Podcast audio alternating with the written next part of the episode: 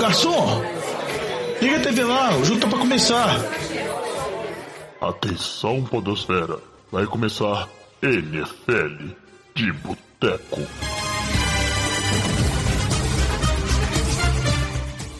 Bem-vindos a mais um NFL de Boteco. Eu sou o Thiago de Mello e hoje estamos aqui, eu e Diogão Coelhão, no seu podcast preferido sobre futebol americano. E é isso aí, Diogão. Já errei a abertura toda porque eu tô muito animado. Tá aí comigo. Hoje seremos eu e o Diogão uma dupla de dois, porque aconteceu os imprevistos de última hora e sobrou só nós dois para gravar esse programa, né, Diogão? Não, na verdade, os outros integrantes todos ficaram com receio do jovem tá muito chato no programa, e cada um arrumou uma desculpa. O Lamba a gente vai explicar daqui a pouco o que aconteceu. O Luiz não queria escutar o jovem comemorando, o Chalé também não, nem o Vitinho. Aí eu vim cá, né, para não deixar o jovem sozinho, fazendo uma grande declaração de amor ao Dibu Semel e aos especialistas de São Francisco. A gente está aqui, né, para falar sobre esse fim de semana muito maluco, que compensou muito a rodada de wildcard, né, que foi bem sem graça. Essa agora, em compensação, os quatro jogos foram espetaculares. Ah, Diogão, não tem nada disso, né, cara? Deixa de ser o agente da, da Discord aqui do, do podcast.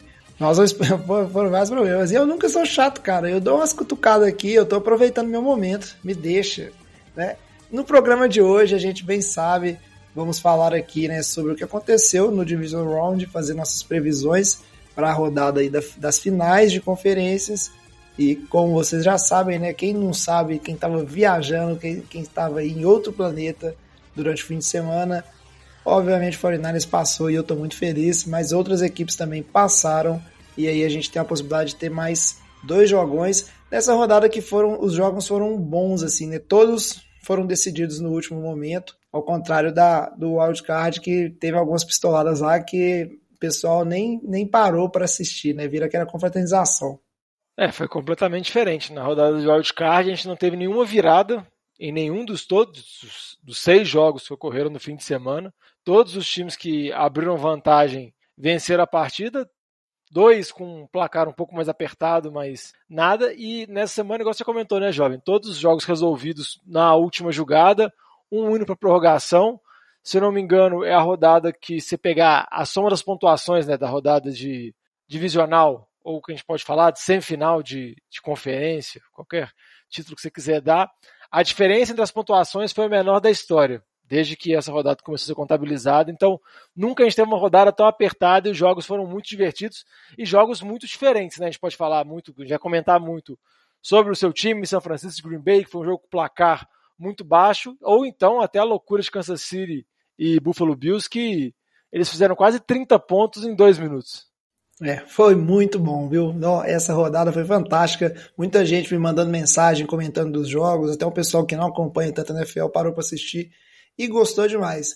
Antes de seguir para esse assunto principal, nós vamos falar rapidinho da notícia, mas antes disso ainda, vou pedir só para o Diogão falar aí como é que você, nosso ouvinte do NFL de Boteco, pode fazer para seguir a gente e mandar uma mensagem com a sua opinião, contando o que você acha dessa rodada, contando o que você está esperando dessa próxima rodada aí, das finais de conferência. Quais são os caminhos, Diogão?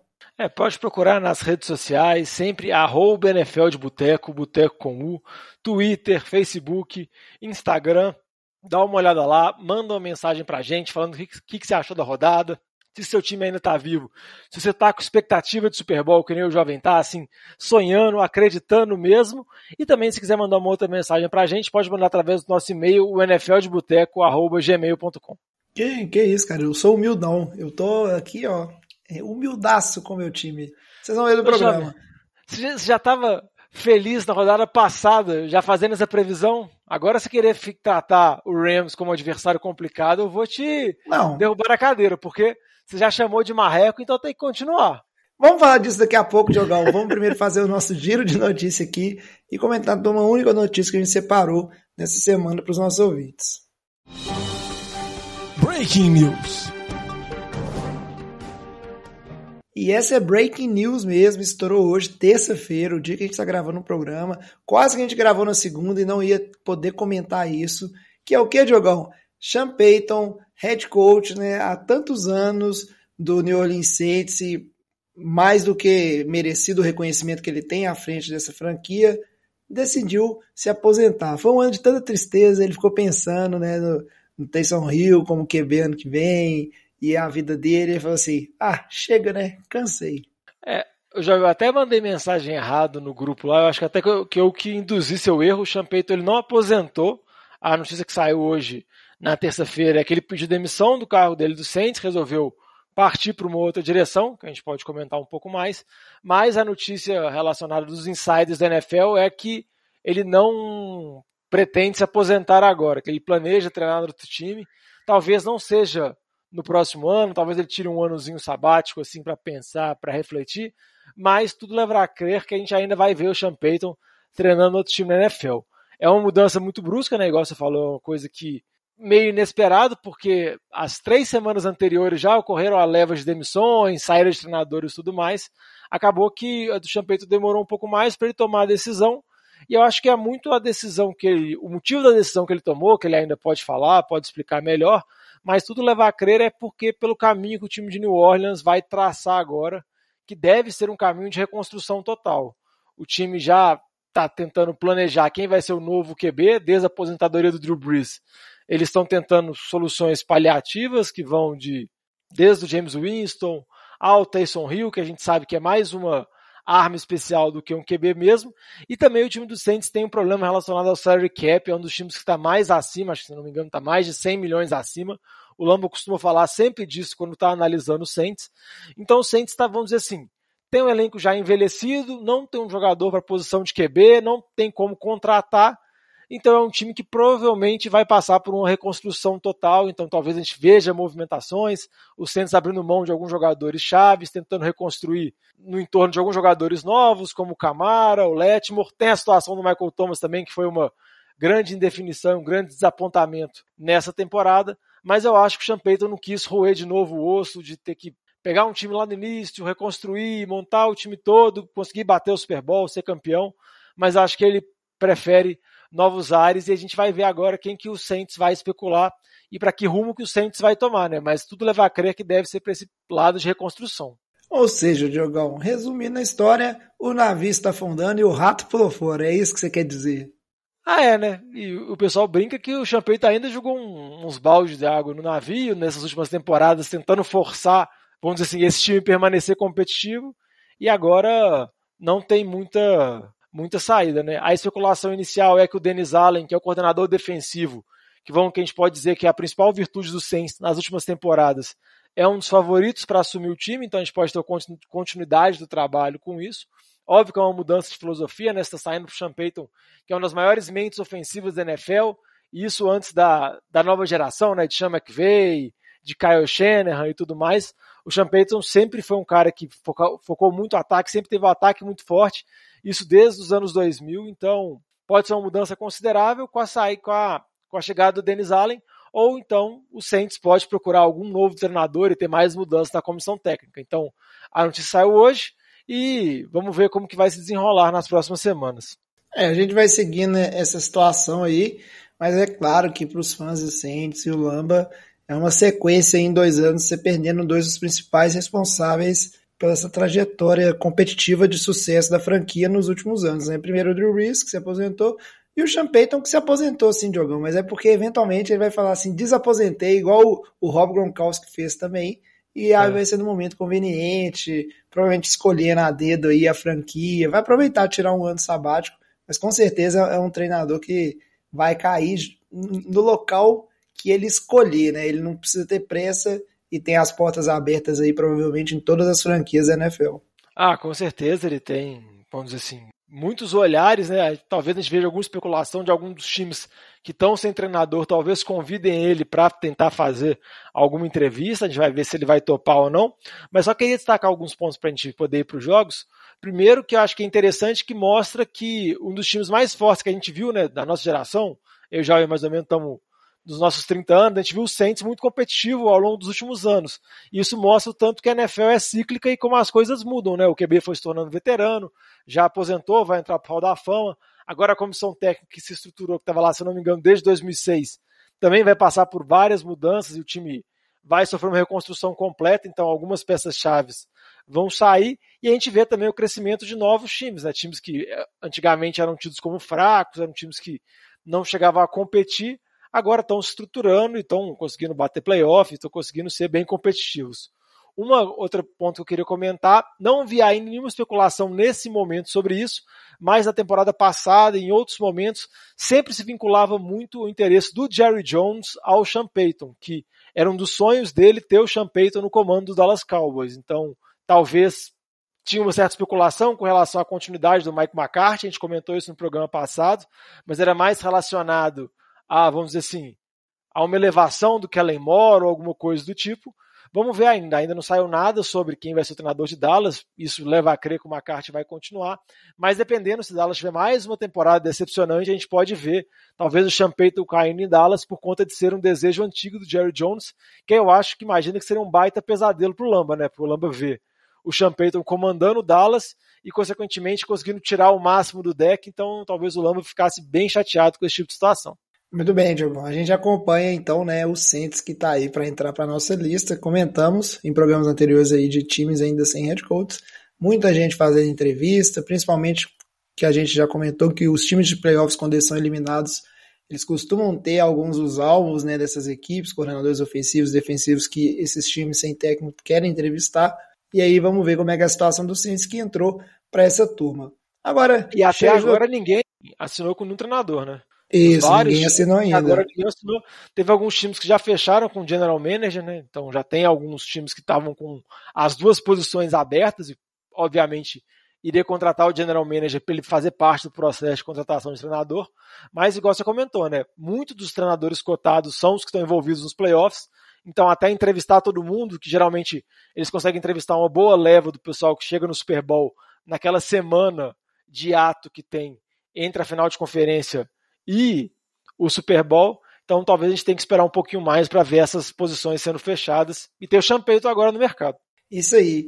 E agora vamos seguir, falar um pouquinho né, do que aconteceu no fim de semana e o que, a gente espera do, das finais de conferências, começando pela AFC. Esse assunto é bom, hein? Merece mais uma cerveja. Como todo mundo está sabendo, a final de conferência aí da AFC, da Conferência Americana, será Cincinnati Bengals que vai enfrentar o Kansas City Chiefs, né, lá na casa dos Chiefs. E isso porque, vamos começar aqui, né, Diogão, pelos jogos que definiram esse confronto, e aí depois a gente fala o que a gente espera.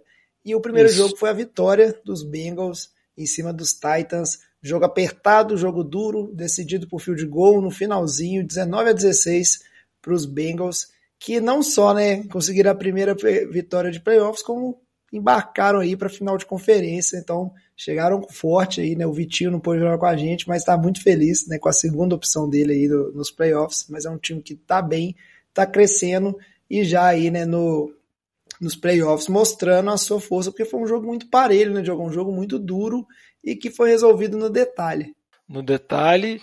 É interessante falar que a primeira vitória na história da franquia fora de casa, Cincinnati não vencia dois jogos nos playoffs desde 88, que foi o ano que o time conseguiu chegar no Super Bowl. Eles estão nessa corrida agora e conseguiram a primeira vitória da vida deles fora de casa. O outro time que não tem vitória ainda fora de casa na pós-temporada da NFL é o Houston Texas, né, que é um time dos anos 2000, então é um time mais novinho.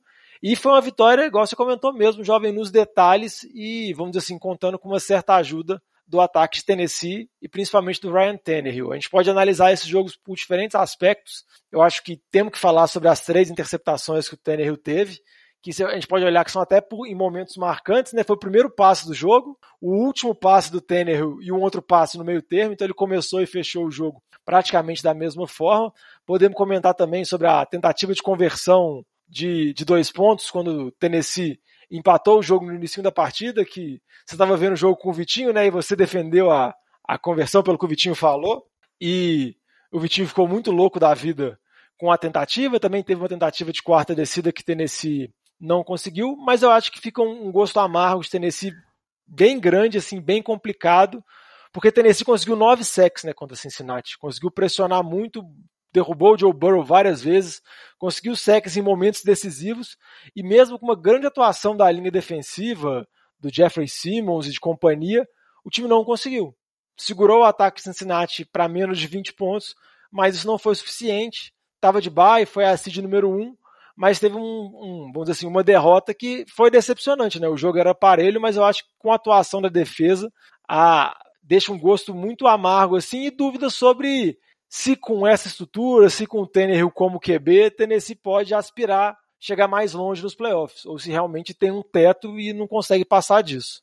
É, Diocon, para mim, de todas as decisões, a gente tem visto isso muito acontecer nessa temporada com vários treinadores, a mais controversa é a tentativa de conversão para dois pontos. Não, e no final, né, os Titans se viram numa situação de jogo é, empatado, né, a partida estava ali 16 a 16, poucos segundos no relógio, que se o Titans tivesse esse pontinho a mais, óbvio, né? Não dá para chegar lá no final do jogo e você ficar voltando numa jogada lá do início e achar que aquilo ali resolveu tudo. Mas é, é o que eu sempre digo, né? Os times evitam de deixar pontos no placar, seja para tentar quartas descidas, seguir aí os analytics, seja nesse caso que até agora eu não entendi, não vi entrevista do Mike Vrabel justificando essa tentativa de conversão de dois pontos, mas é, não deixou ali um extra point para tentar converter sem a menor necessidade. E é um pontinho que, se você tivesse à frente no placar, você teria optado por comer relógio em vez de tentar né, chegar numa situação de field goal. E a gente viu o time do Bengals ter a chance de vencer o jogo e conseguir com o McPherson aí, né, o kicker que está na onda do momento, porque ele é super confiante, super arrogante e tá é perfeito um nos playoffs. Que, isso, está perfeito nos playoffs. E tipo assim, merece, né? Pelo menos ele, a, a autoconfiança dele tá lá em cima é justificada. É um cara que tá jogando muito bem, calouro, né? E tá mandando bem demais. É, Cincinnati Agora, até colocou no Twitter rapidinho, jovem, que quando terminou a partida e toda na, na hype do McPherson lá que você falou, eles colocaram lá, tipo, é por isso que nós draftamos kicker, né? Que o McPherson foi um kicker draftado na quinta rodada e muita gente ainda vê com maus olhos draftar um kicker, porque não é uma posição que interfere tanto, que você consegue buscar jogadores disponíveis, não draftados. Então, sempre com relação a draft de kicker, sempre tem polêmicas que vão muito do 8 a 80, assim, de você achar que é totalmente inválido ou você fazer apostas bem mais arriscadas, como Tampa Bay fez com Roberto Aguayo alguns anos atrás, que draftou ele, se não me engano, na segunda rodada e foi um fracasso completo. Pois é, nesse caso, sucesso, mas teve esses detalhes, né, do, dos E pelo lado de Cincinnati, que é o time que passa essa questão do, dos nove sexos, ficou muito evidente, todo mundo bateu muito nessa tecla. Também entrou aí pro hall da, dos acontecimentos, né, um time que sofre essa quantidade de sexo e ainda sai com a vitória. Não é comum de acontecer, mas aí você já explicou muito bem que foi a questão também do ataque ineficiente dos Titans, principalmente na figura do Tannehill, que cometeu seus turnovers e foi o suficiente para manter o Bengals vivo nessa partida até o final, que saiu com a vitória. É, e, e também vale destacar a defesa de Cincinnati, né? Porque a gente geralmente coloca muito no Tannehill, mas foram três interceptações, então a secundária conseguiu roubar a bola e também a, a linha defensiva de Cincinnati conseguiu segurar o Derrick Henry na medida do possível, né? O Henry voltou, obviamente não estava 100%, ainda estava com placa de ferro no pé e tudo mais, mas ele teve poucas 60 jardas para mais de 20 carregadas. Então, o time de Cincinnati conseguiu, na medida do possível, segurar, segurar o Derrick Henry. Não teve jogadas explosivas, acho que, se não me engano, durante boa parte do jogo eles colocaram oito homens no box, assim, então eles pagaram para ver que eles iriam segurar o Derrick Henry, colocando todo mundo no box e deixar os recebedores de Tennessee no mano a mano, e mesmo assim foram eficientes. Né? O ataque aéreo de Tennessee não conseguiu funcionar bem, apesar de uma boa partida do A.J. Brown, mas cometeu erros decisivos e mostra que, apesar de sexo ser importante, turnover acaba causando mais efeito e a vitória de Cincinnati foi na conta do chá, muito por conta do kicker, né, que foi perfeito, e também do Joe Burrow, que conseguiu fazer os passes decisivos para o Jamar Chase na última campanha nas campanhas derradeiras para conseguir selar a vitória. É isso aí, Diogão. Derek Henry, que só para trazer a estatística aqui, a corrida mais longa dele na partida foi apenas 9 jardas. E aí teve a média aí de 3 jardas, então essa defesa trabalhou muito bem. Cincinnati passou, e aí pelo outro lado da Conferência Americana, a gente teve no final de domingo o jogo que todo mundo falou que tinha tudo para ser um jogaço, o melhor jogo da rodada. Muita gente chamando de Super Bowl antecipado, apesar que não tem como ter um Super Bowl né, entre times de mesma conferência. Porém, é, no sentido de que tinha tudo para ser o jogo dos sonhos de todos os fãs de NFL. Eu não posso deixar de concordar porque foi uma loucura, né? Buffalo Bills enfrentando o Kansas City Chiefs, um dos melhores jogos que muita gente já viu na vida, um dos melhores jogos que eu já vi também. e foi uma loucura, né, Diogão? 42 a 36 para os Chiefs, jogo que foi para overtime, quatro mudanças de liderança ali nos minutos finais e um absurdo acontecendo na frente dos nossos olhos, dois quarterbacks aí que têm um futuro gigante, serão os melhores, né, entre os melhores aí dessa geração nova aí por anos, e que é Josh Allen e o Patrick Mahomes, né, os dois jogaram demais e parece que esse confronto aí vai se repetir bastante aí na, na próxima década, né? É, parece que vai se repetir bastante. Mais uma derrota que Buffalo teve para Kansas City, né? O Josh Allen vem jogando bem, mas de novo parou nisso. Mas o jogo foi realmente espetacular. Acho que foi o jogo mais emocionante que eu vi. Muita gente compara esse jogo aquele jogo Rams contra Chiefs, que foi também um tiroteio, se não me engano, foi num Monday Night Football. Mas acho que esse jogo, por conta de seus playoffs, os momentos decisivos, foi algo que é incomparável. A gente pode estar falando muito também no calor do momento. E eu acho que mesmo você pegar o, o two minute warning para frente, ou seja, você pegar o final de jogo que foi completamente doido, com, igual você falou, com quatro mudanças do placar, o jogo anterior já vinha sendo um ótimo jogo, assim, um jogo muito equilibrado, dos times tentando se adaptar às condições que tinham. Então a gente viu um jogo onde o Patrick Mahomes não completou um passe nenhum onde a bola dele vamos dizer assim, voou por mais de 20 jardas. Ele se contentou em passes curtos, porque era o que a defesa de Buffalo, que era uma das melhores defesas contra passes, e que tinha causado muito problema para Kansas City na temporada regular, permitiu. Então eles jogaram com aqueles safeties recuados, os dois safeties, e Kansas City teve que, vamos dizer assim, explorar os passes curtos, explorar a velocidade dos jogadores para conseguir pontuar. E a mesma coisa também, Josh Allen também não teve jogadas muito explosivas com relação a passes longos ao longo de praticamente o jogo todo, só no final que ele começou a distribuir canhão à torta à direita, mas de novo muito preciso, trabalhando muito bem, correndo com a bola. O Mahomes também teve uma corrida muito importante, mas Josh Allen é muito efetivo e, igual você comentou, não, jovem, os dois QBs muito dominantes, são muito jovens e vão ser, dominar a AFC por muito tempo. Obviamente com a companhia também de outros talentos como Joe Burrow, Justin Herbert, o próprio Lamar Jackson, mas o jogo foi completamente maluco e a gente pode falar agora um pouco sobre os dois minutos finais que foi a loucura completa, né? Uma loucura, Diogão. Foi uma, uma coisa de doido, né?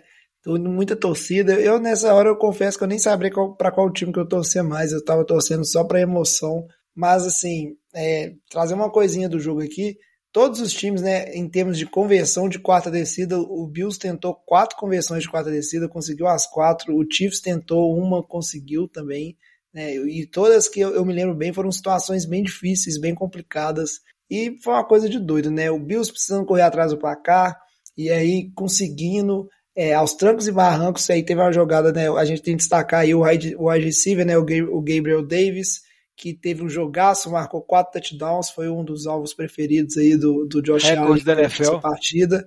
E jogou muito bem, né? Chamou bastante a, a, atenção, não só pelo, tipo assim, não foi aquela coisa do escape porque o Chiefs estava deixando, não, cara, ele estava jogando muito bem, chegou voando nessa partida.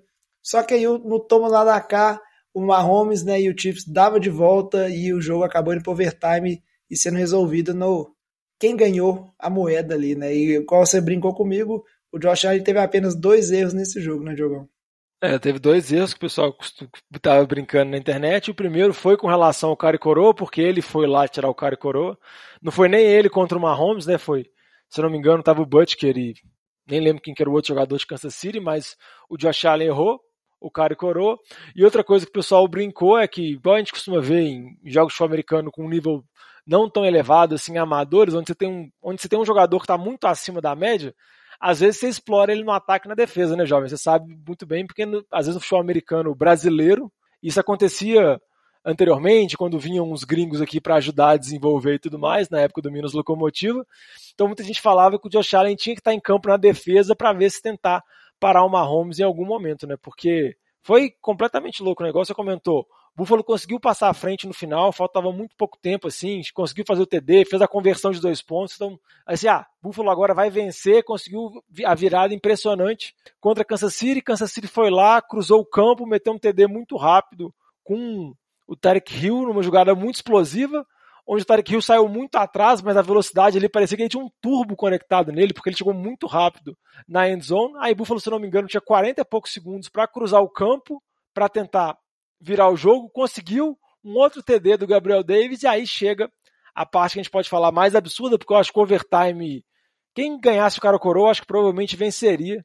Foi a campanha final de Kansas City, porque o Mahomes tinha 13 segundos para cruzar o campo e colocar o Butker numa condição de acertar o field goal, sendo que o Butker, se não me engano, tinha errado um field goal na partida e tinha errado um extra point, alguma coisa assim, posso estar enganado, mas ele precisava de pelo menos 45 jardas, 50 jardas para poder dar uma boa condição para ele e com dois passes conseguiu posicionar o kicker e aí pode ficar muitas dúvidas com relação a isso, né? Com relação ao posicionamento defensivo de Buffalo nesses segundos finais, porque mais seja impressionante você cruzar o campo com tão pouco tempo no relógio, a defesa não podia ter deixado as brechas que deixou, principalmente porque quem acabou sendo alvo foi o Tarek Hill e o Travis Kelsey, e nas duas jogadas eles estavam bem sozinhos, né, Jovem? Muito, cara. Isso, isso é uma coisa que me incomodou.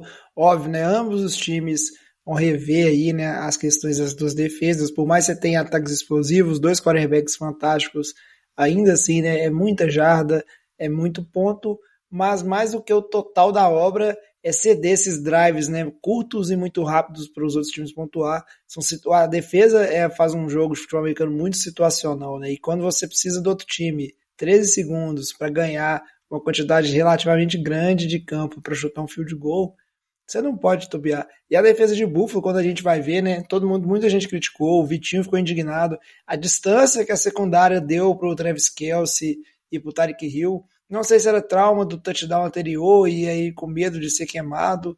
Mas assim, no futebol americano, você pode jogar de duas maneiras. Você pode jogar para ganhar ou você pode jogar para não perder. E aí, normalmente, quem joga para não perder acaba perdendo, cara. Você, não, você tem que fazer a jogada ali, o, o diferencial, né? É a hora que um sec acaba com a partida, é a hora que uma boa jogada defensiva garante uma vitória. É por isso que se valoriza tanto né, os times tentarem a conversão de quarta descida e colocar pontos no placar, né? Essa ousadia é recompensada e, e, o Bills, principalmente, jogou de maneira extremamente passiva, né? No caso dos Chiefs, não, acho que o Chiefs tentou ser bastante agressivo e aí o Josh Allen, que é muito bom, não quer dizer também que se o Bills tivesse sido mais agressivo ali na defesa e menos conservador, o Mahomes não teria achado um caminho, porque ele também é muito bom, mas o fato é que ficou aquele gostinho amargo para os fãs do Bills e para quem assistiu dessa certa passividade aí, eu fiquei bastante incomodado. É, outro ponto também que eu vi o pessoal criticando muito é o fato da defesa estava muito focada nas jogadas finais em marcar as laterais, sendo que Kansas City tinha dois tempos. Então eles não tinham a obrigatoriedade de ter que fazer passes para as laterais, então a defesa estava muito recuada, muito voltada para a lateral, e Kansas City não precisou, foram dois passes pelo meio mesmo. E no segundo passo do Kelsey, ele sai completamente livre da linha de scrimmage, ninguém encosta nele, ninguém tenta desviar, então ele está numa condição muito fácil ali, muito tranquilo para o Mahomes. Eu concordo com você, eu acho que você não precisa ser tão agressivo, a gente vai falar um pouco mais sobre excesso de agressividade na derrota de Tampa para Los Angeles também na última jogada, que tentaram mandar uma blitz no Stafford, o Stafford acabou queimando a blitz e o Cooper Cup recebeu sozinho, mas também não pode ser tão conservador assim, porque não vou falar que é fácil, mas você acabou facilitando muito a vida do Patrick Mahomes. Você sabe que você tinha o principal QB da, vamos dizer assim, dessa geração atual agora, muito vencedor, fazendo uma partida espetacular. Então, aqueles 13 segundos poderiam ser tempo suficiente para ele conseguir empatar o jogo e levar para prorrogação. E até foi. Então, acho que você não pode. Tipo assim, se fosse qualquer outro QB, acho que todo mundo chancelaria como, ah, venceu, acabou, vai tentar uma campanha final, provavelmente vão tentar fazer aquelas jogadas de rugby sair dando passe para o lado para tentar fazer um milagre, mas não, conseguiu lá, acertou os dois passes e o Butker chutou o field goal e o pessoal até brincou, né, que 13 segundos foi o tempo suficiente para para Kansas City cruzar o tempo, mas 13 segundos, por exemplo, não foi o tempo suficiente naquela jogada maluca do final de Dallas e São Francisco, quando o deck correu pelo meio e gastou. Então, naquele momento, a gente percebe o tanto que 13 segundos passa rápido e agora, vendo Kansas City, você vê que 13 segundos você consegue cruzar o campo, obviamente com os tempos e com os timeouts, mas mostra que o tanto futebol americano é maravilhoso. É isso aí, Jogão. Para finalizar aqui, falando né, o que a gente espera desse confronto. Então, vai ser Bengals jogando fora de casa contra o Kansas City Chiefs. Esses dois times eles se enfrentaram na temporada regular e foi um jogo fantástico. Foi uma vitória dos Chiefs muito importante, dos Chiefs não, né, Bengals. do Bengals, para garantir né, essa presença do Bengals nos playoffs. 34 a 31 um jogo que ficou bem marcado pela sintonia do Joe Burrow com o Jamar Chase, que teve três touchdowns, colocou quase 300 jardas aí, né, em apenas 11 recepções. E aí, essa história pode ser que se repita ou não, né? O que, que a gente pode esperar dessa partida aí? Porque eu acho que enquanto o Chiefs vem de uma vitória muito impressionante, mas ainda, né, temos que ver, ah, o Josh Allen é muito bom, mas o Chiefs ainda tomou, né, quase 500 jardas, né, e tomou muito ponto. O Bengals vem aí de um jogo que ganhou no aperto e deixou seu quarterback ser sacado nove vezes. Então, os times têm pontos a serem considerados e óbvio, né, que o jogo já ficou passado. Os dois olhando para o futuro aí, o que a gente pode esperar dessa partida aí? Tem chance de ser um jogão ou chega desequilibrado? Quais vocês acham que são os fatores mais relevantes aí que a gente tem que ficar de olho? Ah, eu acho que, que tem chance de ser um jogão. Eu acho que Kansas City é o favorito e vai ser cotado para a maioria como favorito. Mas eu acho que Cincinnati vai conseguir colocar pontos. A gente viu o tanto que o Jamar Chase conseguiu destruir essa secundária de Kansas City. A gente sabe que o Joe Burrow tem muitas armas, tem o T. Higgins ainda, tem o Boyd, tem o Joe Mixon. Então eu acho que o Cincinnati, na medida do possível, vai conseguir colocar pontos. O problema que eu acho é que a principal fraqueza de Cincinnati bate com uma das principais qualidades da defesa de Kansas City, que é o fato da linha ofensiva de Cincinnati ter muito problema quando a pressão vem pelo meio, e a gente pode falar isso com o Jeffrey Simmons tendo uma partida absurda de Tennessee, conseguindo pressionar o Joe Burrow várias vezes, sacar ele várias vezes. E o principal jogador da defesa de Kansas City é o Chris Jones, que joga pelo meio da linha, então provavelmente ele vai colocar muita pressão no Joe Burrow. A gente tem outras peças interessantes na linha de Kansas City, como Frank Clark, o próprio Melvin Ingram também, veterano, conseguiu fazer boas jogadas contra Buffalo. Então eu acho que eles vão colocar pressão. Eu não vejo essa linha de Cincinnati melhorando da noite para o dia. Então acho que Kansas City vai conseguir sacar muito o Joe Burrow e obviamente o Patrick Mahomes vai colocar pontos. Então não acho que o ataque de Kansas City vai ficar limitado a 20 pontos igual foi com o ataque de Tennessee. Então acho que o Joe Burrow vai precisar de uma partida espetacular igual teve anteriormente, com uma atuação, vamos dizer assim, milagrosa de Jamar Chase para poder bater de frente com o Kansas City. Então, eu acho que Kansas City vence, mas eu acho que o Cincinnati vai dar um pouco de trabalho, porque eu não vejo essa defesa de Kansas City conseguindo segurar. Sofreu muito contra o Allen e eu acho que vai sofrer muito contra, contra o Burrow. Mas a linha ofensiva de Cincinnati é algo muito complicado, assim, e o Joe Burrow vai apanhar muito. E o torcedor de Cincinnati pode ficar feliz, o Joe Burrow ser muito resiliente, levantar, conseguir vencer mas a gente sempre fica preocupado, né? Que se o QB fica tomando 8 sets, 7 sacks, 9 sacks, o QB que mais apanha na NFL, fica essa preocupação, porque dependendo de uma pancada pode ter uma lesão mais séria, mas a gente torce para isso não acontecer, mas eu acho que é um jogo chato para Cincinnati, porque essa principal dificuldade da linha ofensiva bate muito de frente com a principal virtude da defesa de Kansas City e com a presença do Chris Jones. É, Diogo, eu acho que para o Bengals ter chance de vitória aí, vai ter que passar pela mão do Joe Burrow, a gente sabe disso. Quanto Titans, também foi um jogo onde o Burrow fez muita diferença, né? Passou para mais de 300 jardas.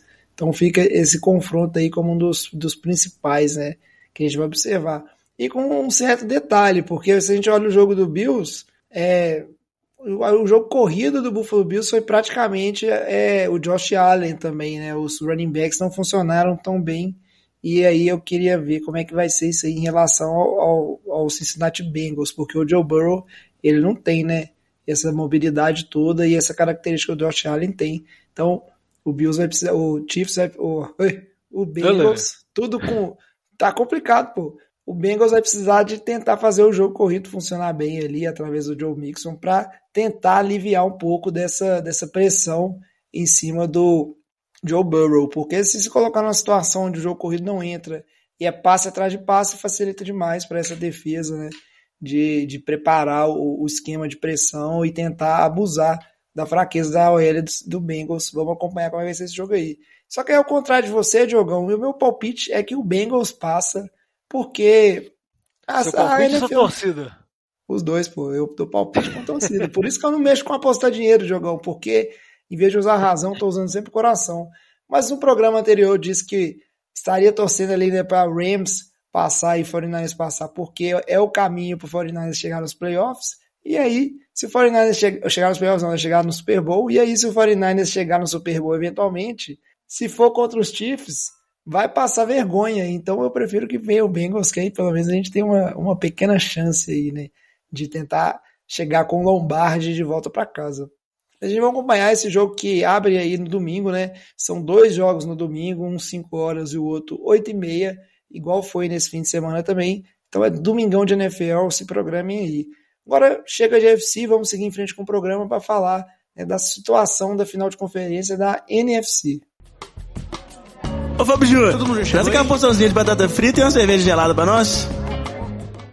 E a NFC, Diogão, vai ser o quê? 49ers contra Rams e tal, os marrecos chegando e nós chegando de novo. Cara... Contra tudo e contra todos. Que loucura, né? O 49ers que já se transformou aí no maior patinho feio desses playoffs. Tá todo mundo, e eu não, porque eu sou muito confiante, mas também, né, tava esperando que vai chegar um momento que o, o time 49ers vai não só perder, como vai passar vergonha, né, em algum jogo. Mas esse momento não chegou. Essa final aí vai acontecer porque São Francisco viajou para o Lambeau Field e ganhou, ganhou num jogo muito duro de assistir, mas que ficou resolvido no final também, 13 a 10 para o 49ers. Parecia no início do jogo que ia ser uma lavada, né? Green Bay, no seu primeiro drive, o Aaron Rodgers ali praticamente dissecou né, a defesa do 49ers, junto com o Devonta Adams recebendo uma bola atrás da outra, e o ataque do 49ers não conseguia fazer nada, mas por sorte o ataque de Green Bay também parou e começou a nevar e o tempo ajudou e o jogo foi ficando duro e o 49ers terminou com o drive da vitória na mão, né? Com a possibilidade de fazer o que esse time consegue fazer de melhor, que é gastar tempo, controlar o relógio e aí o field goal da vitória do, do Robbie Gold. O 49ers, ó, vamos discutir de special teams, né? Aí vou deixar você começar essa discussão. Mas o 49ers que é, venceu essa partida, diga-se de passagem, sem nenhum TD do seu ataque, né, Diogão? Oh, mas quando o time vai ganhar, dá tudo errado e ainda assim ganha, né? É, foi realmente impressionante. Óbvio que a gente vai falar, que a gente vai comentar muito sobre o time de especialistas de Green Bay, que já era ranqueado como um dos piores da liga. E eu acho que muita derrota se passa por ele, mas por esse time de especialista.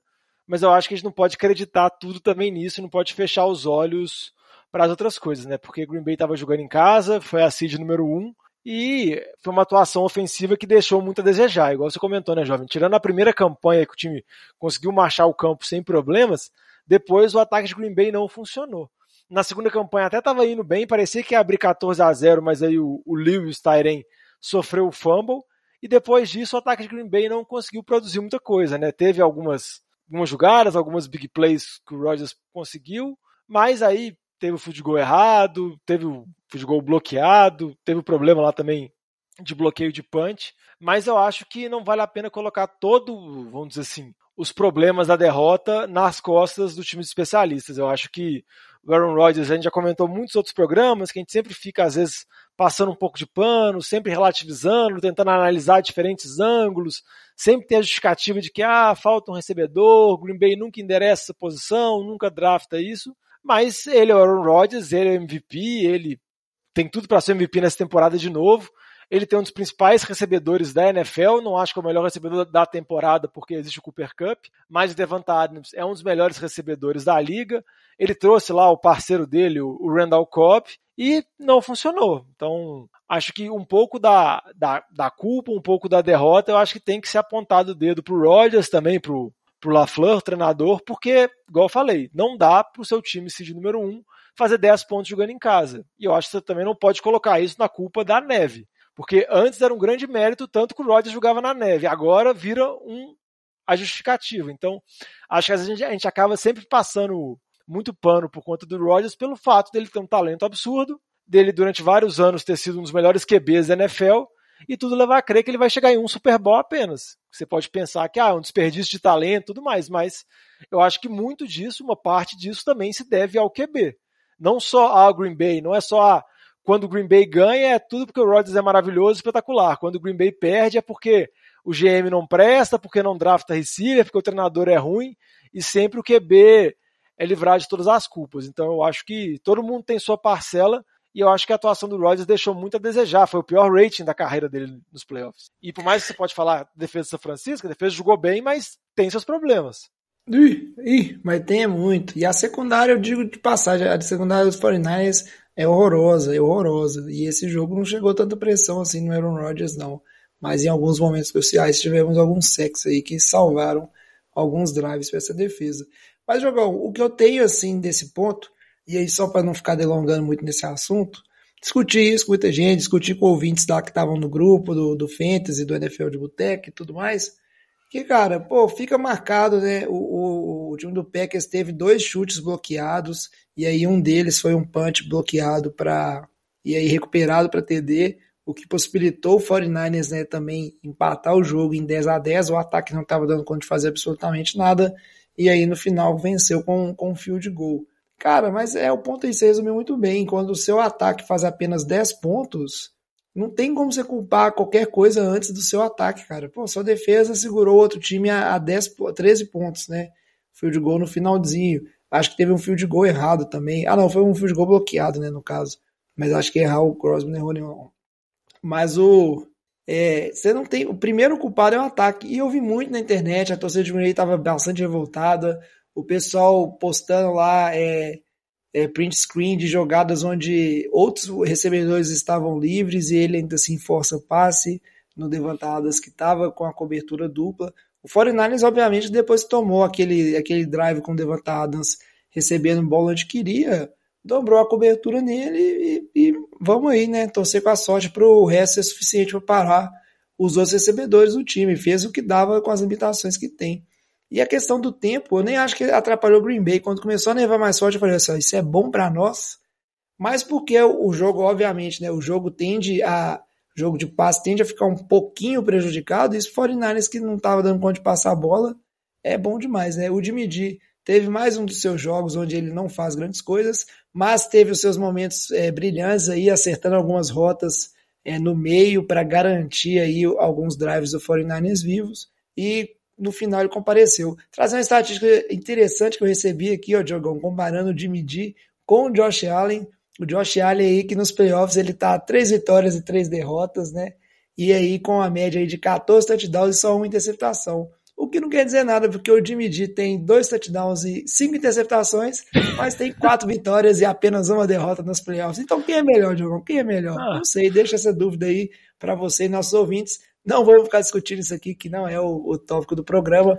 Mas é... aqui, jovem, se eu não me engano, eu vi uma estatística, tipo assim, é porque contabilizar, analisar a performance individual por conta do resultado coletivo é sempre complicado. Então a gente vai analisar, igual você está brincando aí, do número de vitórias, mas, por exemplo, acho que algumas vezes isso tem que ser analisado. Por exemplo, se eu não me engano, o Rodgers tem o mesmo número de vitórias e derrotas em pós-temporadas.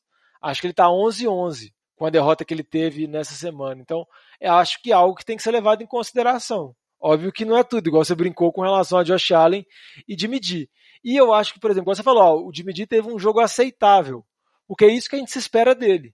E o que a gente espera do Rodgers é algo a mais. É algo que o melhor jogador do time, melhor, um dos melhores QBs da geração, que pode ser considerado por muitos o mais talentoso, consiga extrair mais, consiga fazer mais. E realmente foram algumas jogadas. Assim, teve uma jogada que o Alan Lazar estava completamente livre e o Rodgers força a bola, não dá vantadas, que você fica sem entender.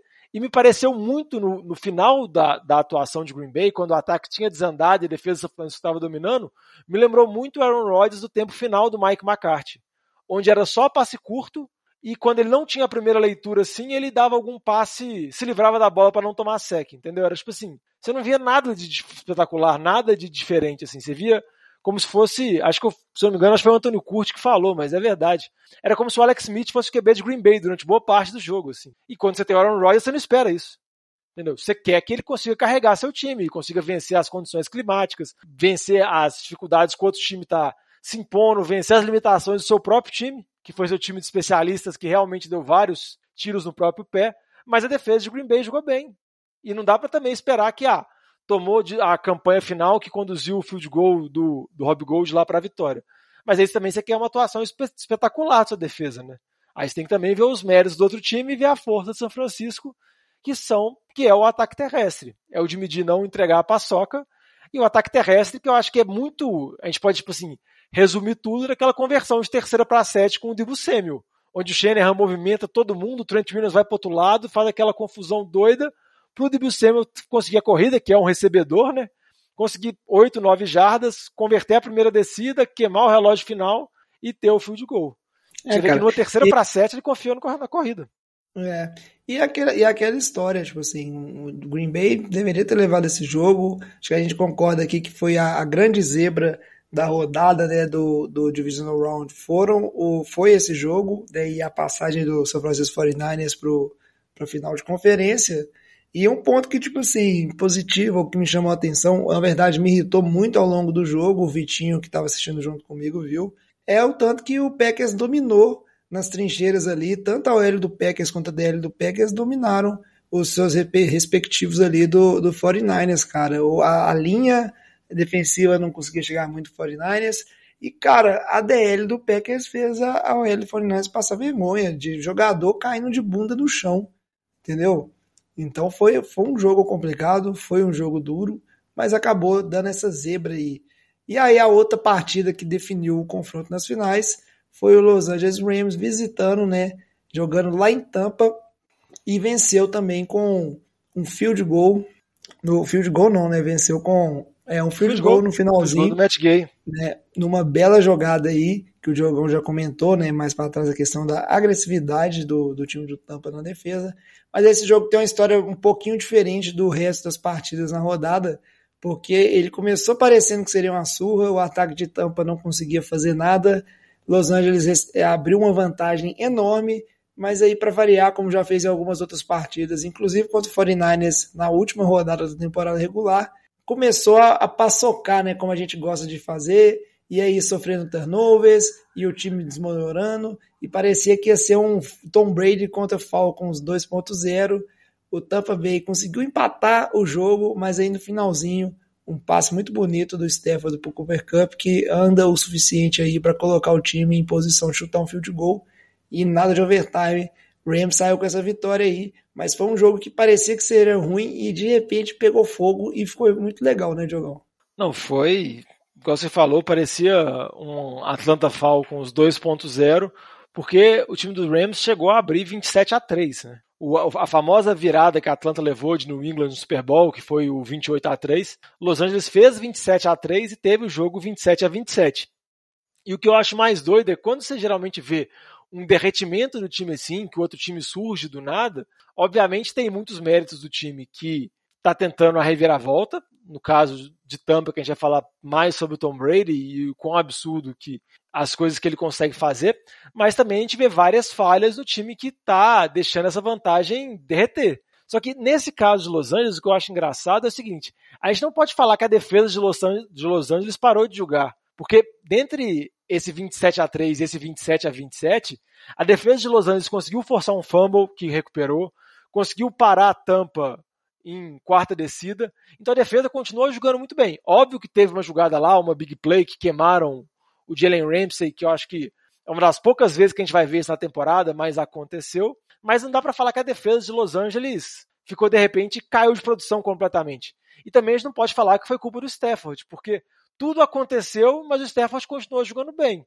Óbvio que o time começou a entregar a bola que nem doido, o time sofreu quatro fumbles, que é uma quantidade maluca, e a gente pode considerar dois do K-Makers, dois em momentos muito decisivos, né? um no final do primeiro tempo, onde o time ia fazer um TD para abrir uma vantagem ainda maior, ele sofreu um fumble na linha de duas jardas, e também um fumble no final do jogo, onde ele só precisava converter a descida para acabar o jogo, ou simplesmente não sofrer um fumble para praticamente acabar com o relógio e dar uma chance mínima para Tampa tentar empatar, e ele sofreu o fumble, e Tampa foi lá e empatou o jogo depois com uma corrida do Fornette. E além disso, também teve aquele snap maluco que o cara quase fez o snap de punch pro, para o Stafford, enquanto o Stafford estava olhando para o outro lado. Então, o Stafford, na realidade, sofreu um. Ele sofreu um sec de 25 jardas. Se você olhar no play-by-play -play do jogo, tem uma jogada totalmente maluca. Mas, mesmo assim, Los Angeles conseguiu superar isso e fazer a campanha final.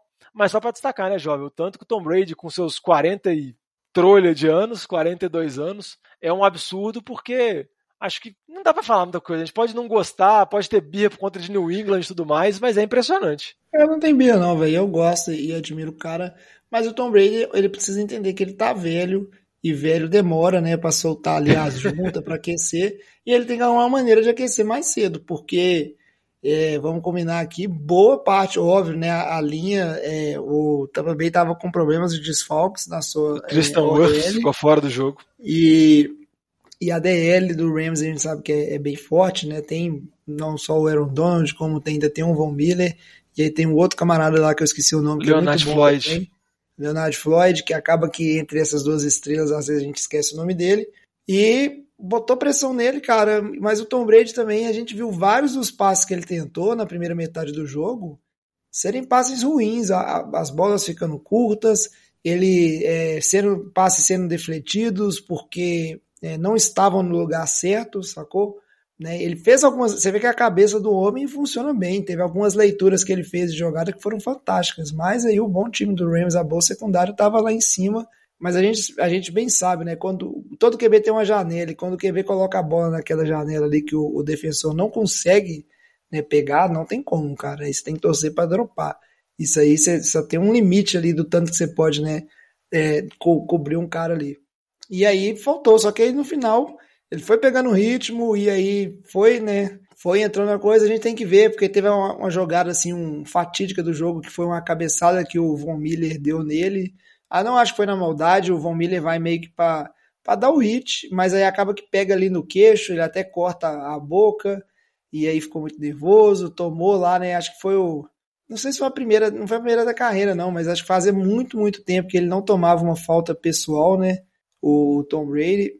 E aí o. Não sei se também, né, destabilizou ele um pouco, mas aí mais no final pegou o ritmo e o Rams não soube né, administrar a vantagem que tinha nessa partida bom pra gente, que aí de uma surra virou um jogaço e deu bastante emoção no final. É, só alguns pontos pra gente fechar e falar sobre o jogo lá do seu time contra os marrecos, que são Rams. Primeiro, Meu time, cara, muito... que desprezo o jogo do seu ah, time. Seu... É, seu time, São Francisco, não é seu time? É meu time. time. Da NFL? O, muita gente brincando que quando o Tom Brady estava saindo no, no primeiro tempo, todo baqueado, assim, o time levando uma surra, ele sofrendo muita pressão, apanhando muito, falando que a primeira vez o Tom Brady parecia ter mais de 40 anos, porque é igual se você pegar, por exemplo, o Super Bowl dele contra Kansas City, ele jogou de branco, e você pegar a camisa dele no final do jogo, tá limpinha, assim, porque um dos méritos que Tampa tem, e que o Tom Brady tem também, porque SEC não é uma estatística que só mede o desempenho da sua linha ofensiva, também mede o desempenho do seu QB e o entendimento que ele tem sobre esse tipo de situação, porque esse time geralmente consegue proteger muito bem o Tom Brady, e o Tom Brady consegue fazer as leituras, que foi o que você comentou, que foi o que acabou acontecendo ao longo do jogo. No início do jogo, o Tom Brady sofreu muito com pressão, muito porque o McVay, o time do Rams, colocou o Aaron Donald para jogar na beirada, então ele pressionou exatamente o ponto onde o Worths, o right tackle, estava fora.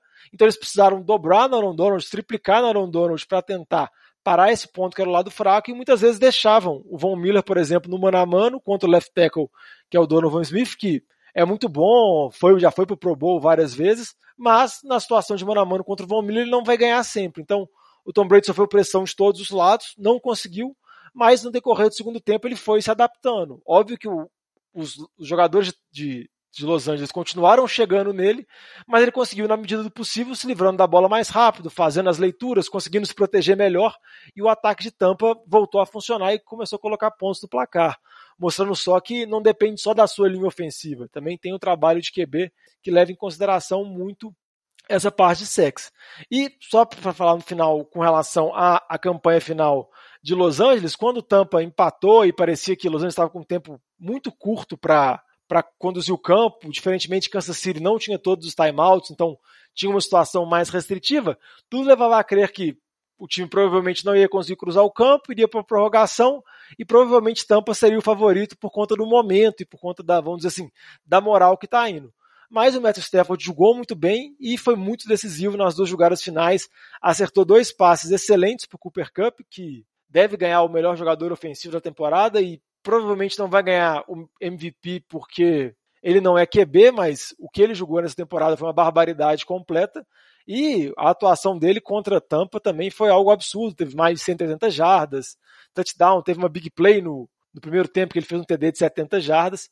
Então ele conseguiu fazer as duas recepções e conseguiu posicionar o Matt Gay, que já tinha errado um field goal, que a bola ficou curta, que é raro de acontecer, porque era um field goal de 48 jardas. Então foi um field goal longo, mas o Matt Gay acertou ex-Tampa Bay, e conseguiu colocar o seu time para os playoffs, para final da NFC. E agora Los Angeles faz dois, tenta dois jogos em casa, né? Porque o Super Bowl também é no SoFi Stadium, então Los Angeles, vamos dizer, tem o desejo de repetir o que Tampa fez na temporada passada, né? Que é jogar o Super Bowl em casa e vencer, mas terá que passar do seu time o São Francisco. É, Diogão, vai ter que passar do 49ers. E o 49ers, ó, eu vou dizer, fiquei sabendo que comprou só passagem de ida, não comprou passagem de volta para Los Angeles, não. Eu fiquei Reservou sabendo. o hotel três, semanas, três É, semanas. Reservou hotel três semamas e tal. E vamos combinar, né?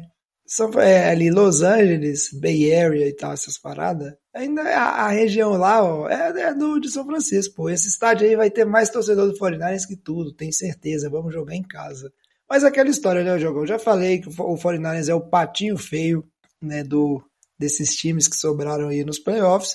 Mas tá aí, né? Azarão, tirando um time, atrás do outro. Se a gente voltar, né? Conversa, falamos ali, né? Do jogo que aconteceu na temporada regular entre Bengals e Chiefs. 49ers e Rams se enfrentaram duas vezes, porque são da mesma divisão. E o 49ers venceu essas duas partidas, como a gente benzou, né? Os marrecão aí. Nem falo que é o Rams que é marreco, não. É o Sean McVay que é marreco. E, você pode falar até que São Francisco vem de três vitórias em partidas eliminatórias. Porque precisou vencer a semana 18, que quando foi contra Los Angeles, estava tomando 17 a 0, né? E precisou fazer a reviravolta e depois venceu Dallas e Tampa e agora pega Los Angeles de novo. Então São É Francisco isso aí. tem um time embalado é São Francisco. Pois é, e a, a vitória do 49ers na última rodada em cima do Rams pareceu um pouco com o que aconteceu nesse jogo de Tampa Bay. O Rams abriu uma vantagem considerável, mas aí o 49ers correu atrás. O Rams tentou manter essa vantagem, o 49ers acabou é, empatando, levando para overtime, e aí no overtime conseguiu vencer o jogo. Mas é, é aquela coisa, cara, quando eu penso nesse jogo, Jogão, é aquela coisa, poxa, a OL do 49ers não tá tão bem, e a DL do Rams é muito forte, o Jimmy G tem as paçocadas dele ali, e a secundária do Rams é boa, é forte.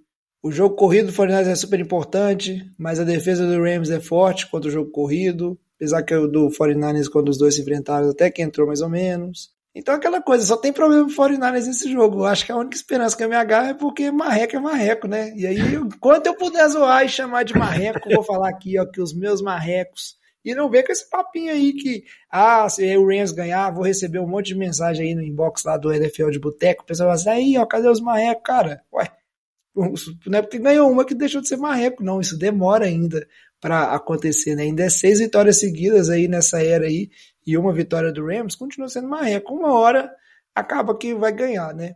E aí, sobre a acaba que vai ganhar, é, é um jogo complicado. Pode ser, né? O 49ers, eu acho que se não passar vergonha nesse jogo, vai passar no Super Bowl, mas vai passar vergonha em algum momento, porque o time tem vários problemas. Ou não, né? Porque vai passar do Rams e vai enfrentar o Bengals e nós vamos levar o Lombardi para casa. Mas, Jogão, é, um ponto importante, assim, que, que eu acho que o time do 49ers tem é o fato de. É aquela equipe que não tem tanta pressão no momento. Pressão que eu falo assim na parte psicológica da coisa. Ninguém esperava que o 49ers fosse chegar nessa final de conferência. A verdade é que, tipo assim, não existe a cobrança em cima desse time para chegar tão longe, dentro do que apresentou na temporada. Não existe nem a cobrança do 49ers, ah, tem que ganhar um Super Bowl, porque a chegada do Trey Lance, muita gente passou a olhar muito mais para temporadas seguintes do que essa temporada, né? enxerga muito essa temporada como uma temporada de transição, mas acabamos que chegamos lá. E aí, óbvio que você sonha, mas o Rams entra como favorito, é o time que está jogando em casa, é o time que está sonhando em jogar o Super Bowl também na sua casa. Então eu acho que o lado da, da pressão, assim, né, de ser o favorito, da parte psicológica, ela é bem mais pesada para a equipe do Rams do que o 49ers. E aí, nesse ponto aí, talvez a gente possa levar uma vantagem, porque a gente sabe como é que o futebol americano é um jogo de momentos. É, um, é uma jogada que dá errado, é uma interceptação, é um fumble que acontece, que muda o momento do jogo, e aí, de repente tudo desanda para um time e entra num buraco que talvez não consiga voltar. Então, não dou, né? Tipo assim, não tem como falar quem vai ganhar, apesar que eu vou falar que o 49ers vai vencer com certeza, porque marreco, jogou, marreco é marreco. Não, o que eu gosto é que nessa explicação você vai de altos e baixos, assim, desde o marreco até começar a se justificar que, ah, veja é bem, morde a sopra. underdog, tananã, já vai justificando. Mas eu acho que eu acho que vai ser um jogo muito parelho, igual você comentou, por mais que Los Angeles possa ter virtudes que batam de frente com dificuldades que São Francisco tem, quando os dois times se enfrentam, não consegue encaixar, assim. Então, por mais que Los Angeles tenha uma boa defesa contra o jogo terrestre, o ataque São Francisco costuma entrar tanto com o corredor, no caso o Elijah Mitchell, ou com o Samuel também funcionando como corredor, e acaba que esse ataque terrestre que funciona, ele acaba desarmando o pass rush de Los Angeles, porque eles não conseguem pressionar o QB, porque você está correndo, você está conseguindo boas jardas, então você consegue colocar o Garoppolo em situações confortáveis, além da DL de São Francisco, geralmente colocar dá muito trabalho. Então, eu vejo essas seis vitórias de São Francisco muito como vitórias nas trincheiras, tanto ofensivas quanto defensivas, nos jogos que pegou Los Angeles. Óbvio que você pode falar que agora é um cenário diferente, às vezes a linha ofensiva de São Francisco pode estar um pouco mais baleada, Aaron Donald pode estar com a macaca, mas o histórico recente mostra que não encaixa e que Los Angeles vai precisar ter que exorcizar um fantasma, alguma coisa, ou o Sean McVay vai ter que mudar um pouco o plano de jogo, porque, igual eu falei, né, o histórico recente leva a essa vitória de São Francisco. É, cara, Além disso, para falar. Porque a gente fica zoando, né? O, na verdade, a, a verdade é que o Chama que vê que é marreco do Kyle Shanahan, né? No duelo aí de treinadores.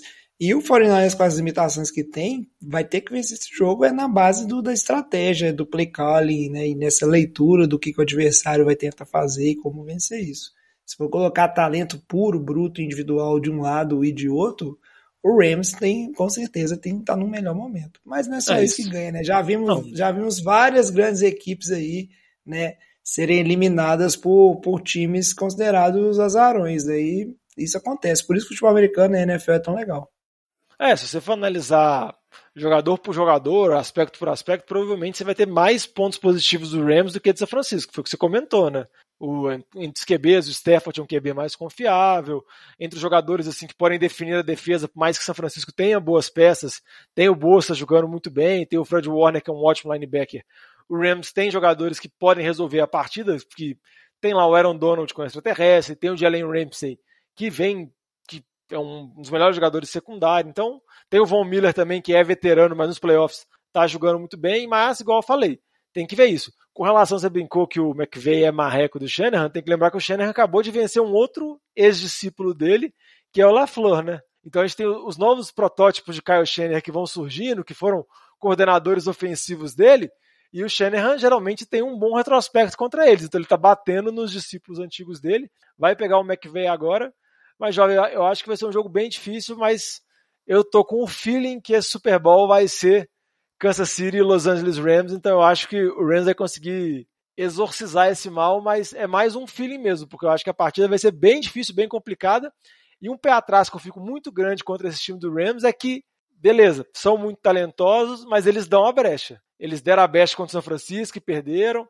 Eles deram a brecha contra a Tampa e por muito pouco não perderam. E tipo assim, e igual eu falei, e, e foi uma brecha que a defesa não quis deixar, o Stafford não quis deixar, e mesmo assim eles conseguiram queimar uma liderança de 27 a 3. Então, se eles derem a brecha de novo contra esse time de São Francisco e com o histórico de São Francisco, eu acho que, por exemplo, São Francisco sair na frente ou conseguir virar, o Rams não consegue uma reviravolta no final, porque aí pesa a motivação, pesa a moral e também pesa o plano de jogo do São Francisco, né? Que é muito difícil. O time começa a estabelecer jogo terrestre, jogo terrestre, se você tá entrando, você faz campanhas muito longas, vai desgastando e tudo mais. E É, eu acho jogar também que você tem que começar a dar moral pro seu coordenador de defesa, que eu esqueci o nome dele agora, porque ele também está sendo, com essa campanha de São Francisco, ele está sendo um dos bem cotados também nessas especulações de, de treinador, dependendo se Ah, podem ter. não é possível. Os caras não me de, deixam meu time em paz. É, Eles não deixam, perdeu o Robert Sala, aí trouxeram outro, aí agora pode ter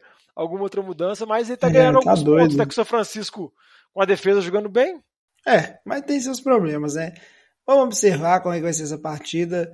Tem tudo para ter. Temos dois jogões aí no, no, no domingo. Não esperava menos de você, Diogão. Jamais esperei que você me apoiar aí em Bengals e 49ers do Super Bowl. Sabia que você ia me contrariar. Você sempre vive de trairagem comigo aqui nos palpites. Já tô acostumado. Meu coraçãozinho já tá calejado. Mas aí Mas eu vamos posso- ver. Mas eu posso dar uma notícia boa? Pode vir nada notícia boa. Eu, desses palpites dessa rodada, eu só acertei o Rams. Eu errei todos os outros. Ah, e aí você tá me dizendo que aí você vai acertar o Rams de Não, novo. não, não, eu acertei 25%. Aí. Não entendi de que, que pô. essa notícia é boa. Não, é que meus palpites estão muito ruins. Eu posso errar os palpites agora na rodada de finais de conferência. Não, não é com esse papinho pra cima, não. Não vem se justificar, não. Aceita, tipo, se assume na trairagem e pronto aí. Mas é isso aí. A gente vai ficando por aqui, né, no, no NFL de Boteco. Tem tudo aí para ser alguns jogões. Dueto de boteco. É, dueto de boteco. Vou te falar que é, eu tô bem animado e tô bem, tipo assim, bem tranquilo. Quer dizer, óbvio, né, que vendo os jogos eu, eu, sofro, mas é bacana você estar tá nessa posição assim de playoffs, onde você. Tudo que vier é lucro, igual tá o 49ers, é diferente da última temporada ali que o time tava muito bem e aí você fica, nossa, esse time tem que ganhar o Super Bowl, vai ser um desperdício se não ganhar o Super Bowl. Tô curtindo o momento, vamos ver até quando vou curtir aí, né, Diogão? Antes de finalizar, só pedir para você, Diogão, falar para os nossos ouvintes quais são os canais aí, novamente, que eles podem usar para se comunicar com o NFL de Boteco, mandar mensagem pra gente. Conta aí. É, vocês podem mandar mensagem nas nossas redes sociais, Instagram, Facebook, Twitter, sempre arroba NFL de Boteco, Boteco com U.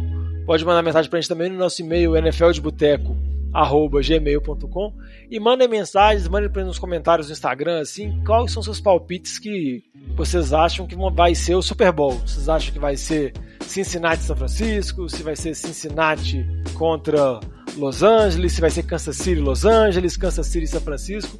Manda aí só pra gente saber se estão torcendo pro jovem ou não. É, espero mensagens positivas, hein? Vocês nunca me deixaram na mão. Então a gente fica por aqui. Muito obrigado, Diogão. Muito obrigado a todos que nos ouvem no NFL de Boteco. Traz a saideira, fecha a conta, passa a régua e até semana que vem. Falou!